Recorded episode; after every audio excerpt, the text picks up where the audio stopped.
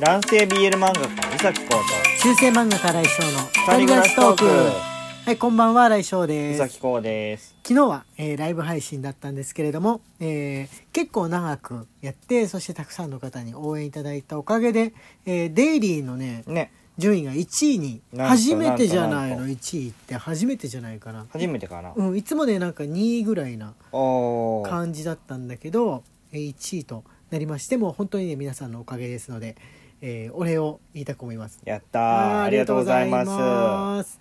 で、えー昨日のライブ配信に関してのお便りも届いておりますので、えーそれも合わせて、えー今日もお便りを、えーいろいろ紹介していかせてもらおうと思っております。はいじゃあこうくんよろしくお願いします。はい、ポッポココよりお疲れ様の花束。ライブ配信お疲れ様でした。さらに延長嬉しかったです。先ほど配信中に私の失礼なリアクションをお詫びしたいと思います。え、なんかあった？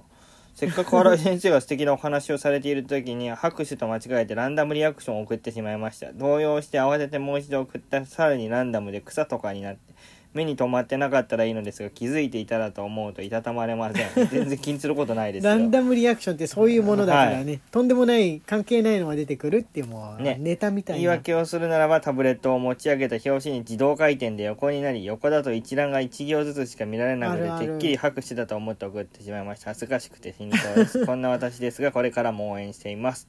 はい、ポポココさん、ありがとうございます。ざいます。花束もありがとうございます。もう全然気にしないでもらってね、い、いですので、あのーな、なんか、関係ないの来たなと思ったらもうランダムリアクションなのかなぐらいで。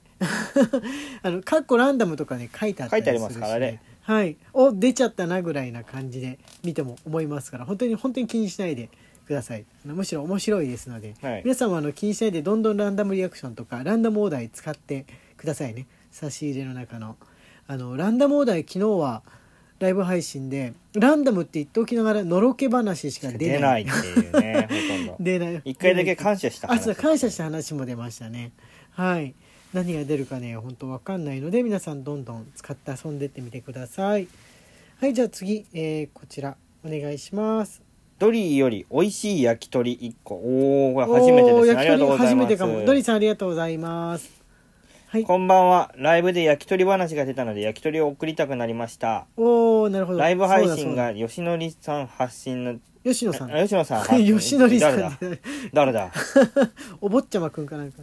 はい。吉野さん発信の、えーケアトーク真っ最中のぶにブチ切れてしまいちょっとびっくりあであそうだったっけ？そうだそうだ。その最中に途切れちゃった。んですよね。そうそうそうそう。そう延長チケットを忘れちゃって。た足りなくなっちゃって。はい。締めトークも延長も忘れる平平ボタンを連打したくなるネタでしたね。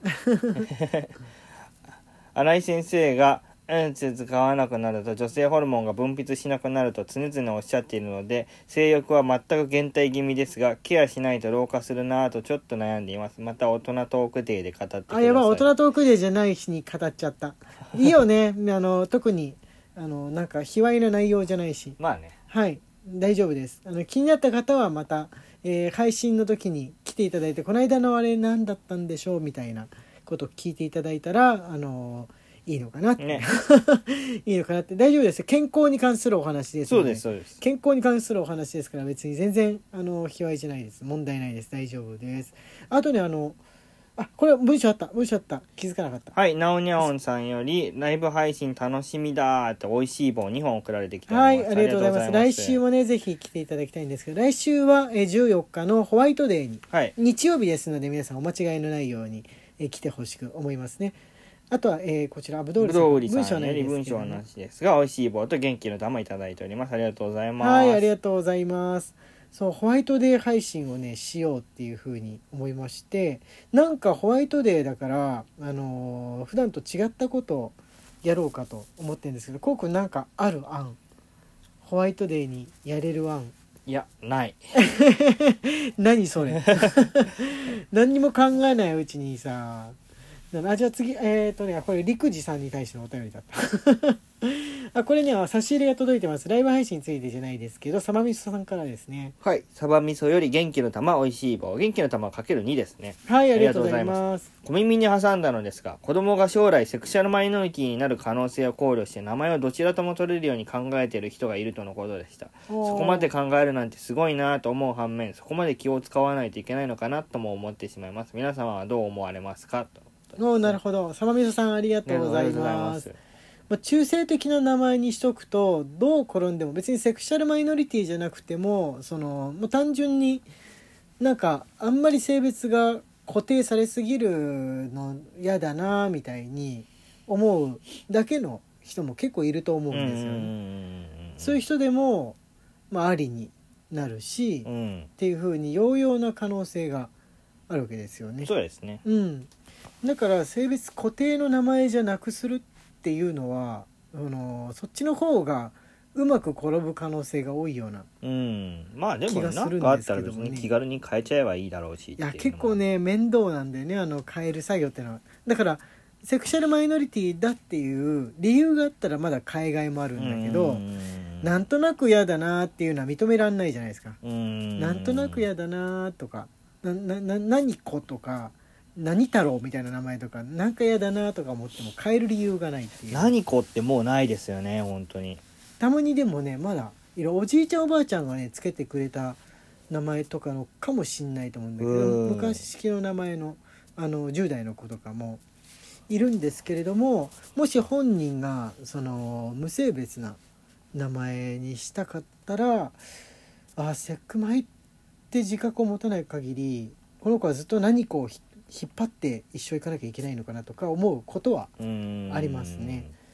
うん、でも中性的な名前の方がもうほぼ主流になりつつある気がするけど。あー確かになんかちょっとね漫画の主人公っぽねい感じもあるようねん。うん、その方がっていう、まあ、その中性的な名前の中でも流行とかあんのかもしれないですけれども、ね。うんあのーまあ、これから名前つける方はおじいちゃんおばあちゃんがすごい主張してきてもあのーあんまり露骨に性別むき出しみたいな名前だと後で子供がやるがるかもよってことを念頭には置いといていいのかもしれないと思いました。はいそう昨日そういえばライブ配信の時に「うっせぇわ」についての話、はい。えーみんなで。した覚えが。そそれで焼き鳥の串の話になったんですそうそうそう焼き鳥の口そうそうそうの話になってでねあのそれに関して僧侶からお手紙来てますね。あ下村本当ですか？本当だ、はい、下村より。新井先生宇崎先生こんばんは。ここ23日くらいツイートレに、ね、断続的に近年でも稀に見るヒット曲の「うっせぇわ」が教育上良くないのでうちの子供には歌わせ歌わせないというくだりがランクインしていました。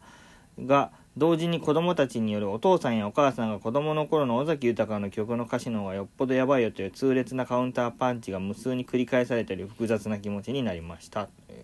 私は尾崎豊の楽曲はリアルタイムでは小学生くらいなのですが彼が史実よりももっと長生きしていたとして同様に破壊力がある歌を歌い続けていたかどうかは疑問です。歌う以外でもテレビ局やレコード会社の偉い人たちの接待ではやはり厳正にマナーテーテーブルマナーを守っていたかなとか考えを巡らすと若いうちでしかできない仕事とは確実にあると思いましたという。はい僧侶ありがとうございます。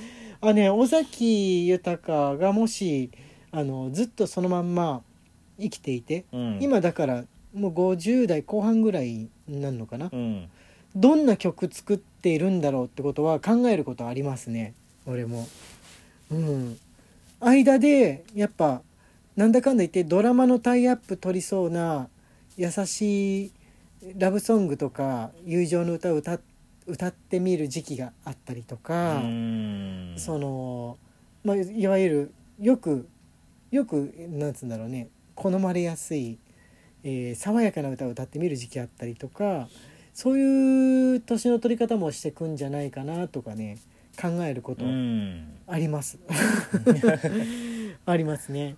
うん、その大人への反抗っていうのもやっぱ90年代の間って実際の若者は割と反抗的だったりしても曲はどんどん爽やかが売れるようになってたとかで昨日もちょっと話してたけどなんかゆずとかジュークみたいな感じなのが好まれるようになった時に果たしてどういうふうにいたんだろう尾崎はいたんだろうみたいに思うことあるんですが「うっせぇわ」についてねあのみんな意見がそれぞれそれぞれだったんで、えー同世代の人なり何なり大人世代の人に聞いてみると面白いなとはうん思いましたが尾崎のとはまた違うんじゃないかなとは思いますかね。なんかカテゴリーが若干違うっていうの。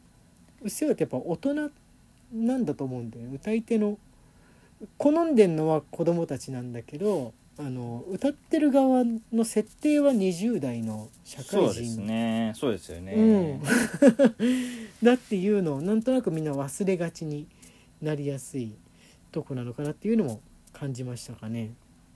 うん、また社会人になりたくない気が来てるんですよ。あー。なんか多分。やっぱ SNS の発展でそのブラックだったりとか、うん。働くの自体が大変っていう方の情報が入る率の方が高くそうそうそうそうそう。なってるからなのかな多分そう、うん、あとはまあ単に音音が「うっせぇわ」と音が面白かったりとかいうのが子供たちにあんのかなと。歌うまいもん。歌がうまいもんね、うん。あとねサンシャイン池崎が「あのうっせぇわ」を自分なりに歌ってみたっていうので、YouTube 上げてますよね。そうそうそう。あれ面白いです間ね。くっせぇくっせぇくっせぇわっつってなんかこう「うん」このことを。歌ったりとかっていう替え歌してるんだけど多分ね子供たちが替え歌してる「くっせぇわ」とかは池崎の方じゃないかな。池崎の方を聞いて面白くなっちゃったんじゃないかなっていうそういうドリフ的な意味の 面白さを感じたんじゃないかなってまあ替え歌やりやすいよね。うん。うん。真顔のものほど替え歌でなんか笑えちゃうところはあるから。そうだね。ん。うん。つい笑っちゃったもんなんかどうでもいい下ネタなのに。っていうのはあこんなこと話してるうちに時間が来てしまいました、えー中世漫画家来翔と。男性 BL 漫画家藤崎公の二人暮らしトークでした。おお押してなかっ Twitter のフォローと番組のクリップもよろしくお願いします。たはいまた明日ね